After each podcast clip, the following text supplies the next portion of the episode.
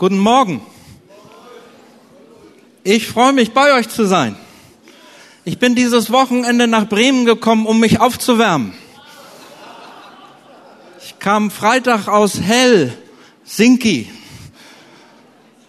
Und wir haben heute Morgen minus vier Grad. Ja? Es sind 21 Grad mehr als bei uns. Also, es ist echt schön, in Bremen zu sein. Ihr habt sicherlich diese Flyer schon gesehen, ja? Next Steps. Das ist das Programm für viele Wochen. Und hier geht es um vier konkrete Schritte, mit denen Gott dein Leben mobilisieren kann.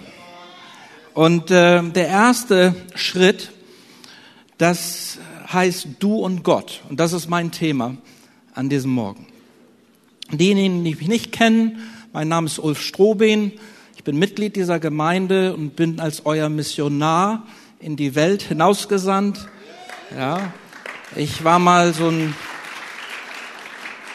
so ein richtig klassischer Afrika-Missionar, habe 15 Jahre in Malawi gelebt und das Essen dort gegessen und die Sprache gelernt und die Menschen dort lieb gewonnen. Ich habe aber seit fünf Jahren einen internationalen Lehrdienst, in dem ich vor allen Dingen in muslimischen Ländern Leiter ausbilde und Bibelschulen gründe. Ich habe euch ein paar Bilder mitgebracht. Erstmal ein paar Grüße aus Indonesien. Das Video ist zwei Wochen alt. How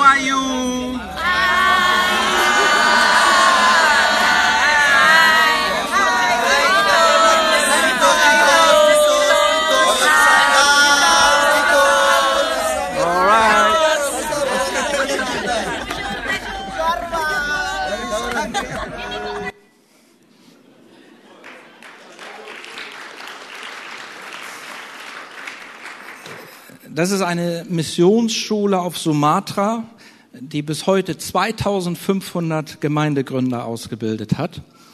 Äh, Indonesien ist ein muslimisches Land, 87 Prozent der Bevölkerung zählt sich zum Islam, aber die Gemeinden wachsen rasend. Ich war vor zwei Wochen in einem Gottesdienst in äh, Jakarta, habe dort gepredigt in einer Gemeinde. Die Gemeinde hat 25.000 Mitglieder, elf Campusse. Ja, also Next Step für Bremen wäre auch so in die Richtung äh, nicht schlecht. Gut, dann habe ich ähm, das nächste Bild ist vom Beröa, also die Ausbildungsstätte unseres Bundes bei Frankfurt. Da unterrichte ich jedes Jahr Mission weiter. Und äh, das ist jetzt aus dem Irak vom November und ich werde am 28. März, also diesen Monat, wieder in den Irak reisen. Man kommt dort nicht rein zurzeit, weil die Kurden sich kurz unabhängig erklärt hatten, dann zurückgerudert sind. Und das bedeutet, dass die irakische Regierung alle Flüge nach Kurdistan verboten hat, so dass ich jetzt in den Osten der Türkei reisen muss und dann weiter mit dem Reisebus. Es will auch keiner dahin, deswegen hatte ich den ganzen Bus, den ihr seht, für mich alleine. 60 Sitzplätze, drei Fahrer und ein Kellner. Der hatte mich schon fast belästigt. Die drei Fahrer waren dazu da, um immer Ausschau zu halten, wo ISIS gerade in der Wüste rumläuft. Und da waren keine Terroristen, aber die haben vergessen, auf die Tanknadel zu schauen so dass wir dann mitten in der Wüste auf einmal keinen Diesel mehr hatten. Es war schon eine interessante Reise. Ich will euch jetzt äh, mal erzählen, warum auf der Welt die Leute eigentlich den Ulf einladen. Ja? Und das hängt damit zusammen, dass ich bei Jesus mir was abgeschaut habe. Und zwar ist Jesus Leuten immer anders begegnet. Habt ihr es schon mal gelesen in der Bibel? Der hatte nie irgendwie ein Schema, sondern hat sich immer auf die Leute eingestellt, die vor ihm waren. Und das habe ich bei Jesus gelernt und ich versuche das umzusetzen. Mal weiter jetzt in den Bildern, das ist diese Reise nach, durch Kurdistan, weiter. Das ist auch ein nettes Land. Weiter. So, im Irak bilde ich zurzeit neun Bibellehrer aus Und ähm, die sprechen dort Arabisch, wie ihr seht. Weiter, das sind diese neuen Lehrer. Und die waren am Anfang nicht so sehr von sich überzeugt, also dass wir statt einer Bibelschule erstmal eine Jüngerschaftsschule gegründet hatten. Und im nächsten Bild seht ihr dann die erste Jüngerschaftsschule überhaupt im Irak. Die lief so toll, während die erste Schule lief, meldeten sich schon Dutzende Leute an für die nächste Jüngerschaftsschule. Dann haben sie die Jüngerschaftsschule viermal durchgenommen und haben dann Ende des Sommers zu mir gesagt, Ulf, jetzt haben wir genug Selbstvertrauen und Gottvertrauen, jetzt machen wir die Bibelschule auch auf.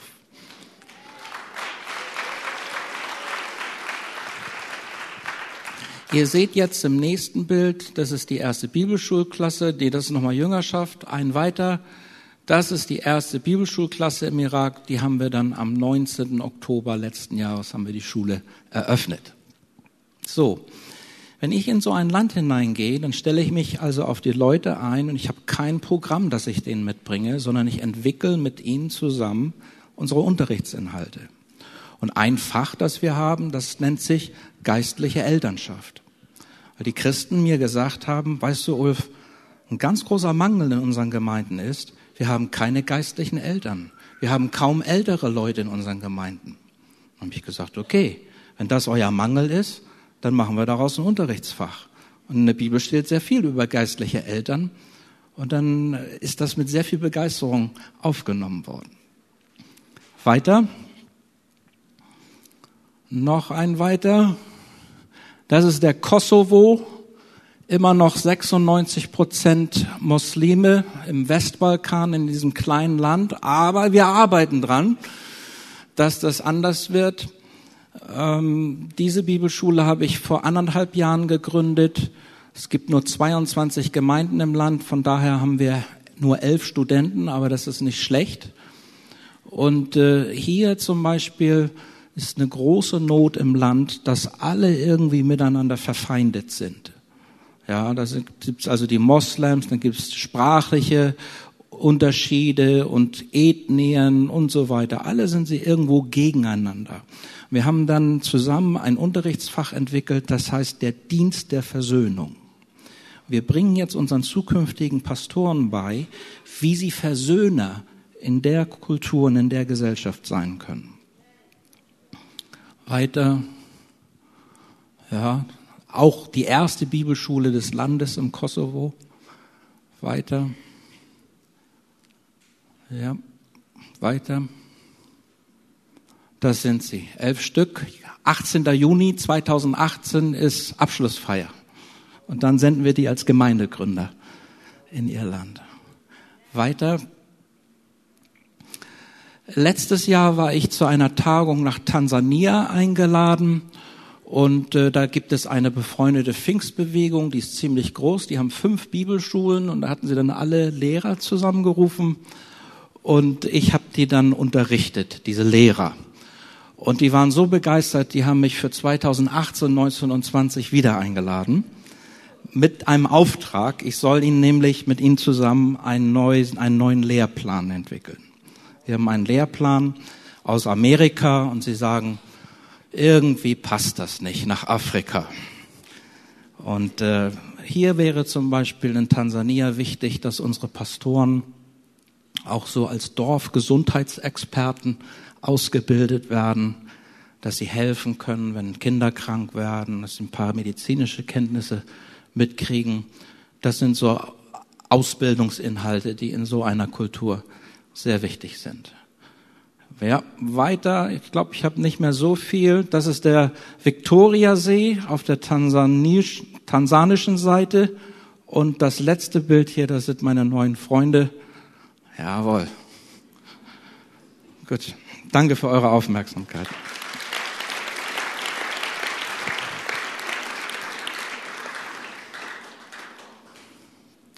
Unser Text heute kommt aus dem Hebräerbrief im neunten Kapitel und ich möchte euch bitten, dass ihr dazu aufsteht.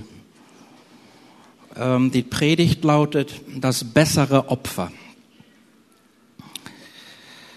Schon nach den Regeln des alten Bundes wurde jeder, der nach den religiösen Vorschriften unrein geworden war, wieder äußerlich rein, wenn er mit dem Blut von Böcken und Stieren besprengt oder mit der Asche einer geopferten Kuh bestreut wurde. Wie viel mehr wird das Blut von Jesus Christus uns innerlich erneuern und von unseren Sünden reinwaschen? Erfüllt von Gottes ewigen Geist hat er sich selbst für uns als fehlerloses Opfer Gott dargebracht. Darum sind unsere Sünden vergeben, die letztlich nur zum Tode führen, und unser Gewissen ist gereinigt. Jetzt sind wir frei, dem lebendigen Gott zu dienen. Amen. Bitte nehmt wieder Platz. Der Brief wurde an die Hebräer geschrieben. Es war also eine Gemeinde, die aus Juden bestand. Juden, die so mit den Gesetzen und den Vorschriften des Alten Testamentes groß geworden waren, die aber irgendwann Jesus als ihren Messias angenommen hatten. Das waren diese Hebräer, an die der Brief geschrieben wurde. Und diese Menschen waren jetzt so ziemlich in einer ziemlichen Konfliktsituation, weil nämlich das Judentum zur Zeit des römischen Reiches eine erlaubte Religion war. Man durfte Jude sein, man musste keine anderen Götzen anbeten, die Juden durften auch in Jerusalem ihren Tempel haben, das war alles erlaubt. Und als jetzt innerhalb des Judentums sich die Nachfolger Jesu zur Kirche zusammenfanden, da war das aus Sicht der Autoritäten und der Politik zunächst nur eine Sekte im Judentum. Und als kleine Gruppe innerhalb des Judentums genossen die Christen auch diesen Status einer erlaubten Religion. Dann wuchs das Christentum aber explosionsartig die Leute merken, es sind ja nicht nur Juden, die Christen werden. Es sind ja auch Griechen darunter. Es sind sogar Römer dabei, die Christen werden. Und da verlor das Christentum diesen offiziellen Status einer erlaubten Religion und es ging mit den Verfolgungen los. Im 13. Kapitel des äh, Hebräerbriefes, da könnt ihr lesen, was die Empfänger dieses Briefes so durchgemacht hatten. Sind verspottet worden, Sie sind enteignet worden. Sie sind durch Schläge, mit Schlägen bestraft worden. Und da lag jetzt in der Gemeinde ein Gedanke nahe. Wie wäre es, wenn wir als Gemeinde zurückgehen und nur noch Juden wären? Wir könnten ja Jesus so ein bisschen im Herzen behalten, aber wir sind dann wieder eine jüdische Gemeinde. Und in diese Situation hinein schreibt der Schreiber an die Hebräer ihnen, dass Jesus besser ist. Halleluja. Also das Schlüsselwort in diesem Brief. Zwölfmal findet sich das Wort besser. Geht nicht zurück, sagt er. Euer jüdisches Erbe ist wunderbar, aber Jesus ist noch besser. Jesus ist, stiftet einen besseren Bund. Jesus hat einen anderen, besseren Tempel für uns. Jesus ist auch ein Priester, aber nach einer ganz anderen und höheren Ordnung. Und Jesus ist das bessere Opfer. Es geht also im ersten Vers, also im 13. Vers hier um allerlei Getier, das da hätte geopfert werden können. Und der Schreiber sagt dann in Vers 14, wie viel mehr das Opfer Jesu. Viele Menschen sind religiös. Jemand hat mal gesagt, der Mensch ist unheilbar religiös.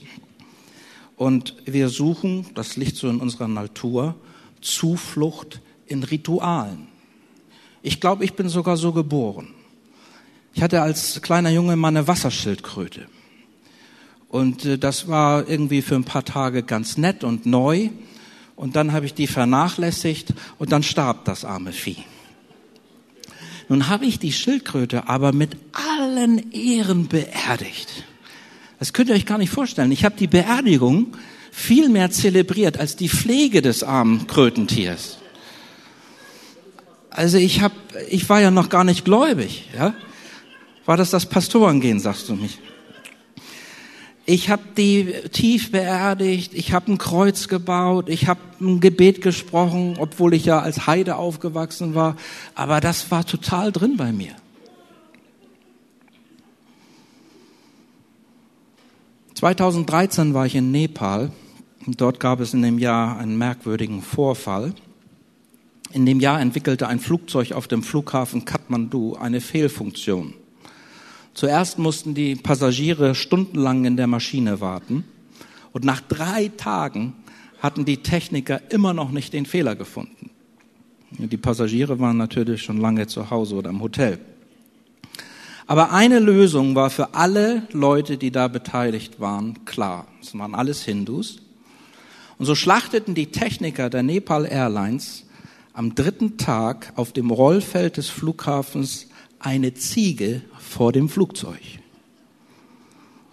Also Geisterglaube im Düsenjet-Alter.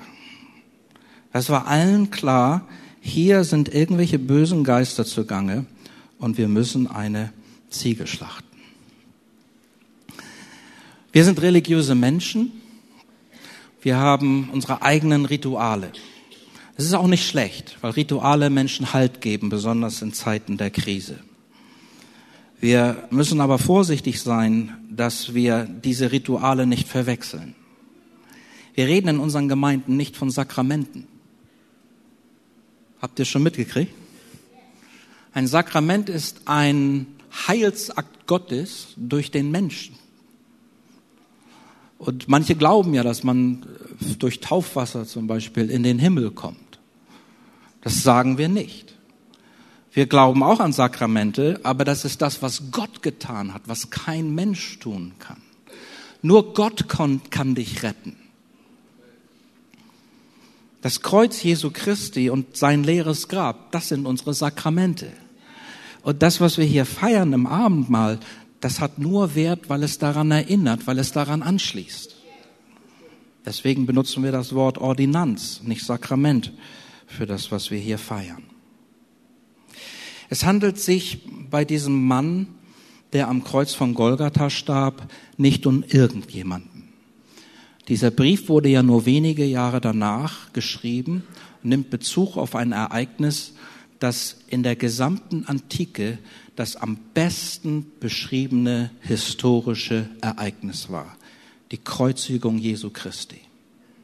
29 nach Christus vor den Toren Jerusalems an einem Freitag von neun Uhr morgens bis drei Uhr nachmittags wurde Jesus dort gekreuzigt.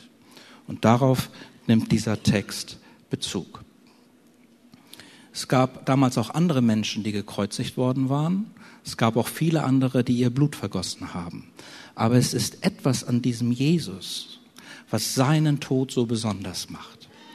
Sein Tod hat bis heute eine kosmische Auswirkung, das das Leben jedes einzelnen Menschen berührt. Du kannst durch die Geschichte gehen und du kannst mal versuchen, dir so ein paar berühmte Persönlichkeiten in der Geschichte wegzudenken. Also was wäre denn, wenn es keinen Napoleon gegeben hätte? Was wäre, wenn es keinen Roosevelt gegeben hätte? Oder die Bundesrepublik ohne Willy Brandt? Das kann man sich vorstellen. Aber kannst du dir den Verlauf der Geschichte vorstellen ohne Jesus Christus? Noch heute wird unsere Zeit eingeteilt nach allem, was vor Jesus war und allem, was nach Jesus kommt. Weil er die zentrale Figur des Heilshandeln Gottes mit unserem Planeten ist. Zweitens, das Opfer Jesu genügt. Manche Leute denken, warum ist das eigentlich so drastisch? Warum seid ihr als Freikirchler, ihr seid ja voll krass drauf. Ich komme hier in die Gemeinde rein Sonntagmorgens, hab vielleicht noch gar nicht richtig mein Frühstück verdaut und dann singen die da von Blut. Das ist ja krass, oder? Warum ist euch das so wichtig? Ich will dir das mal veranschaulichen. Ein Freund von mir, hatte Krebs. Und der Tumor, der wurde ihm aus seinem Fleisch geschnitten. Und dann setzte die Chemotherapie ein. Und es ging jetzt irgendwie nicht darum, so, wisst ihr, die Krebszellen zu berühren oder sie zu zähmen, ja? sondern es ging darum, den Krebs zu töten.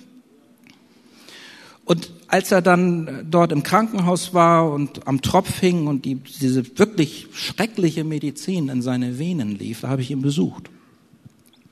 Und der Mann hat gelitten.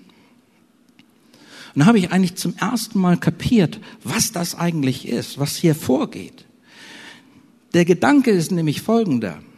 Durch diese Chemotherapie wird versucht, den Krebs so gerade ganz zu töten und den Patienten so gerade ganz nicht zu töten. Ja, also ganz schmaler Grad, der da betreten wird. Warum macht Gott das, dass er seinen Sohn schickt und all dem Elend und dem Morden in dieser Welt noch einen Mord draufsetzt? Weil es um uns wirklich schlecht bestellt ist. Deswegen. Weil unsere Krankheit nicht nur mit einer kleinen Pille geheilt hätte werden können, sondern Gott zum äußersten aller Mittel greift und seinen Sohn in einen schrecklichen Tod hineingibt, damit wir in ein überaus herrlicheres Leben hineinkommen können.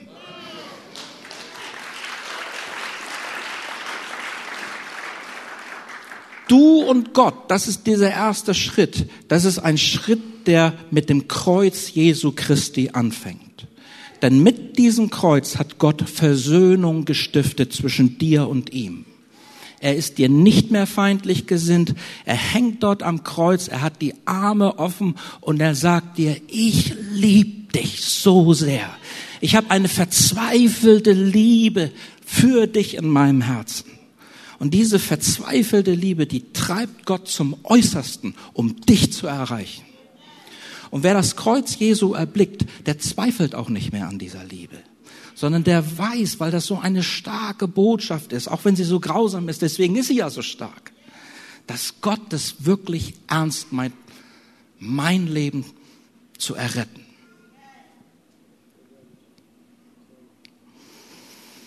Es handelt sich bei dem Blut Jesu nicht um irgendeine magische Flüssigkeit, sondern wenn wir vom Blut Jesu reden, dann meint die Bibel damit sein Leben. Jesus hat sich ganz mit Haut und Haar hingegeben. Er hat sein Blut fließen lassen. Er hat mit nichts zurückgehalten. Das Opfer Jesu ist einmalig.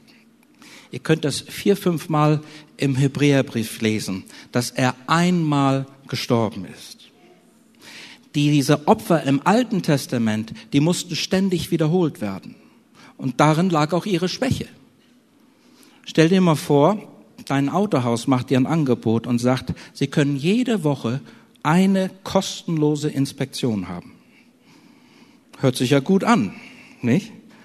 Aber du denkst dann, was ist, was stimmt denn eigentlich nicht mit der Kiste, dass ich da jede Woche, nicht? Und das ist Religion.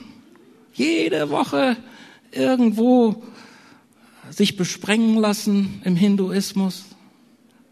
Beichten ist für viele Menschen so eine Tradition und damit sie, sie beichten, damit sie dann wieder groß sündigen dürfen. Das reicht nicht. Das Opfer Jesu ist ein für alle Mal geschehen. Es wird nicht wiederholt, weil es so kräftig, weil es so umschließend in sich selber ist. Dies sind Worte für Menschen, die sich selber nicht vergeben können. Du bist vielleicht ein harter Richter mit dir selbst. Und weißt du was? Gott ist auch ein harter Richter. Gott ist jemand, der nicht fünf Grade sein lässt. Gott ist heilig. Gott hat moralische Standards, an die wir niemals heranreichen werden. Und jetzt hängt der Jesus am Kreuz. Und nach sechs Stunden ist der Spuk vorbei. Und er sagt, es ist vollendet. Er übergibt seinen Geist und er stirbt. Und da setzt Gott einen Punkt. Das Opfer Jesu genügt Gott. Amen. Es reicht aus. Wir brauchen dem nichts mehr hinzufügen. Gott, der Richter, der so genau auf Sünde achtet, der sieht Jesus, er sieht sein Opfer und er sagt, okay, das ist es. Das hat alle Kraft, alle Sünde wegzunehmen. Und wenn Gott dir vergeben kann, dann kannst du dir auch vergeben. Du brauchst mit dir nicht härter ins Gericht zu gehen als Gott, sondern du darfst einfach dieses Werk Christus am Kreuz in Anspruch nehmen und sagen, Gott, wenn dich das zufriedenstellt, dann will ich auch mit mir zufrieden werden. Dann handelt es sich hier um eine innerliche Reinigung, wie unser Text sagt. In diesem Abschnitt des Hebräerbriefes wird der Tod Jesu von verschiedenen Seiten beleuchtet. Und in Vers 14 heißt es dann hier, dass auch unser Gewissen durch das Opfer Jesu gereinigt wird. Das sind also Worte für Leute, die ein schlechtes Gewissen haben. Halleluja. Ich habe gute Nachrichten für euch, wenn ihr heute Morgen ein schlechtes Gewissen habt. Wie wir gesehen haben, konnten all die religiösen Zeremonien im Judentum, die bis zum Blutvergießen von Opfertieren reichten, nicht für eine Entlastung des Gewissens der Menschen sorgen. Es war eine äußere Form der Religion, aber das Innere, das Herz des Menschen wurde nicht verändert. Als Kinder und Jugendliche haben wir gern Monopoly gespielt. Und wenn das anfing mit dem Spielen, dann waren wir alle sehr ordentlich dabei, besonders was das Geld anging. Jemand hatte die Bank und die Scheine wurden fein säuberlich geordnet und bei der Bank, abgelegt. Auch die einzelnen Spieler legten dann ihre Karten, die ihrer Straßen und so weiter gut geordnet zur Seite. Im Verlauf des Spiels brach diese Ordnung dann allerdings ein. Besonders diejenigen, die verloren, die horteten ihre wenigen Scheine dann auf so einem Haufen, nicht? wenn man bezahlen musste, kein Bock mehr, dann warf man das Geld da dem anderen zu. Irgendwann mischte sich dann noch Cola und Salzstangen in das Ganze. Und alle außer einem gaben dann entnervt auf. Ein völliger Zusammenbruch der ursprünglichen Ordnung. Ist euch schon mal aufgefallen, dass Kinder ein überaus zartes Gewissen haben? Manchmal sagen wir unseren Kindern, ach, da musst du jetzt nicht so drüber nachdenken oder nimm das nicht so ernst. Kinder haben ein sehr zartes Gewissen. Aber bei uns ist es so, wo wir durchs Leben gehen, wird das Gewissen abgestumpft. Aber nie so ganz, oder? Irgendwas nagt dann doch. Unser Gewissen ist kein unabhängiges Organ, es ist keine höhere moralische Instanz, sondern das Gewissen muss gebunden werden. In der Sprache der Bibel werden unsere Entscheidungen im Herzen gefällt. Es scheint allerdings, dass diese Entscheidungen auch irgendwo abgelegt werden und damit ist dann das Gewissen gemeint. Manche Leute sagen, ich will mir von keinem etwas sagen lassen. Ich folge nur meinem Gewissen. Weißt du, was die eigentlich sagen? Ich folge der Schubkarre. Guck mal, die Schubkarre. Oh, jetzt will die Schubkarre rechts rum. Okay, dann gehe ich mit. Und jetzt geht die Schubkarre links rum. Okay, dann gehe ich auch mit. Leute, die sagen, dass sie ihrem Gewissen folgen, die meinen nur sich selbst. Und das reicht nicht. Wenn ich Christ werde, erlebe ich, dass mein Gewissen befreit wird und dass es gleichzeitig an Gottes Wort gebunden wird. Und das ist gut, weil wir nicht mehr so alleine sind mit diesen vielen Entscheidungen, die wir jeden Tag treffen müssen. Im Jahr 1811 kam es zum ersten Mal vor, dass jemand anonym fünf Dollar an die US-Steuerbehörde geschickt hat. Das waren Steuersünder. Und das führte dazu, mit diesen fünf Dollar, dass die US-Steuerbehörde ein Konto einrichtete Und das wird äh, the Account of Conscience genannt, also das Gewissenskonto. Das war 1811. Bis heute sind auf das Gewissenskonto 3,5 Millionen Dollar eingezahlt worden. Immer anonym, immer von Leuten, die als Steuersünder nicht ertappt worden sind, aber die dennoch in ihrem Gewissen merkten, ich sollte was machen. Das ist nicht richtig. Bei mir war das so, bevor ich Christ war, hatte ich eigentlich kaum ein Gewissen. Besonders wenn ich was ausgefressen habe. Ich habe da nie lange drüber nachgedacht. Ich habe instinktiv gesündigt, versteht ihr? Das, das ging ganz schnell. Und danach, nachdem ich was ausgeheckt hatte, da hatte ich dann so ein paar Gewissensbisse. Und als ich dann gläubig wurde, hat sich das förmlich umgedreht. Ich, heute passiert mir es immer noch, dass ich Sachen tue, die nicht gut sind, aber ich denke drüber nach und ich habe vorher ein Riesengewissen darüber. Und manchmal bewahrt mich der Herr dadurch. Denn das Gewissen ist, glaube ich, der Ort in unserem Leben, in das der Heilige Geist hineinflüstert. Amen. Das ist so das Ohr, das innere Ohr, das Gewissen, in das der Heilige Geist hineinflüstert. Also, alles, was du bisher verbockt hast, alles, was dich anklagt und auch all das, wo du dich selber anklägst, das verliert vor dem Kreuz Jesu seine Kraft deine Unzulänglichkeit als Ehepartner, die Fehler, die wir als Väter und Mütter machen, unser zu kurz kommen, jegliche Situation, die du bereust, jegliche Situation, wo du denkst, könnte ich doch nur die Uhr zurückdrehen, ich würde mich so anders verhalten heute. Alle diese Gewissensbisse, alles, was dich belastet, ist durch das Blut Jesu wie bei einer vollgekritzelten Tafel weggewaschen. Wie komme ich dahin? Durch den Glauben. Amen. Du sollst das im Glauben, es gibt keinen anderen Weg. Das kannst du nur im Glauben ergreifen und sagen, Jesus, du hast das für mich getan am Kreuz, ich nehme das an, du hast mein Gewissen gereinigt. Und ich sage euch, Leute, die das erleben, die schlafen besser, die sehen besser aus und die stecken ihre Umwelt mit ihrem Glück an. Als letztes ähm, endet der Text eigentlich auf merkwürdige Art und Weise. Also ist, ihr seht da oben wird von Böcken und Stieren und Kühen geredet.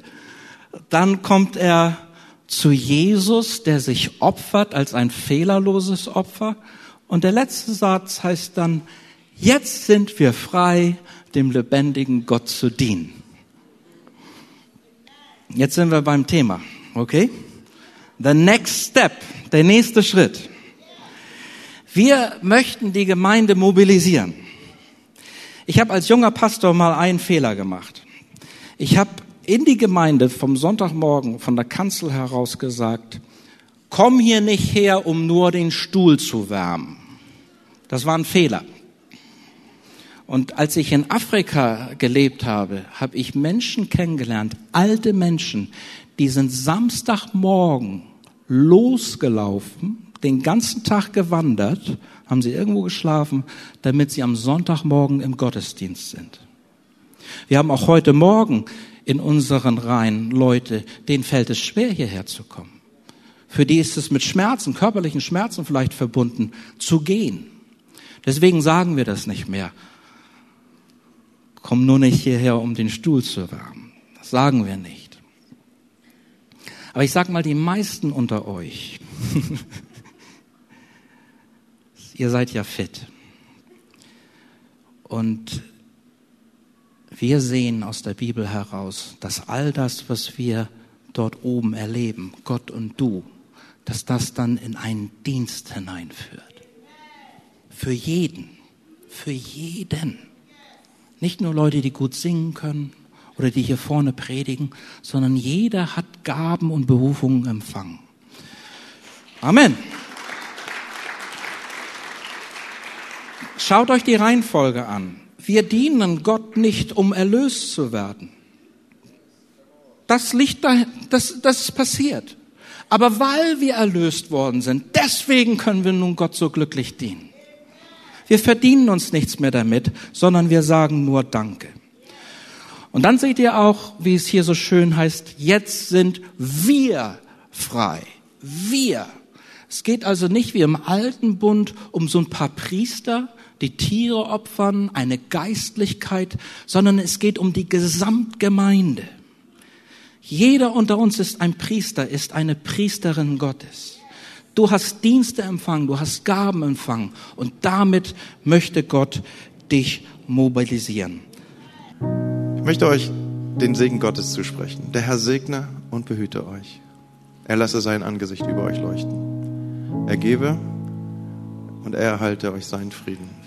Im Namen des Vaters, des Sohnes und des Heiligen Geistes. Amen.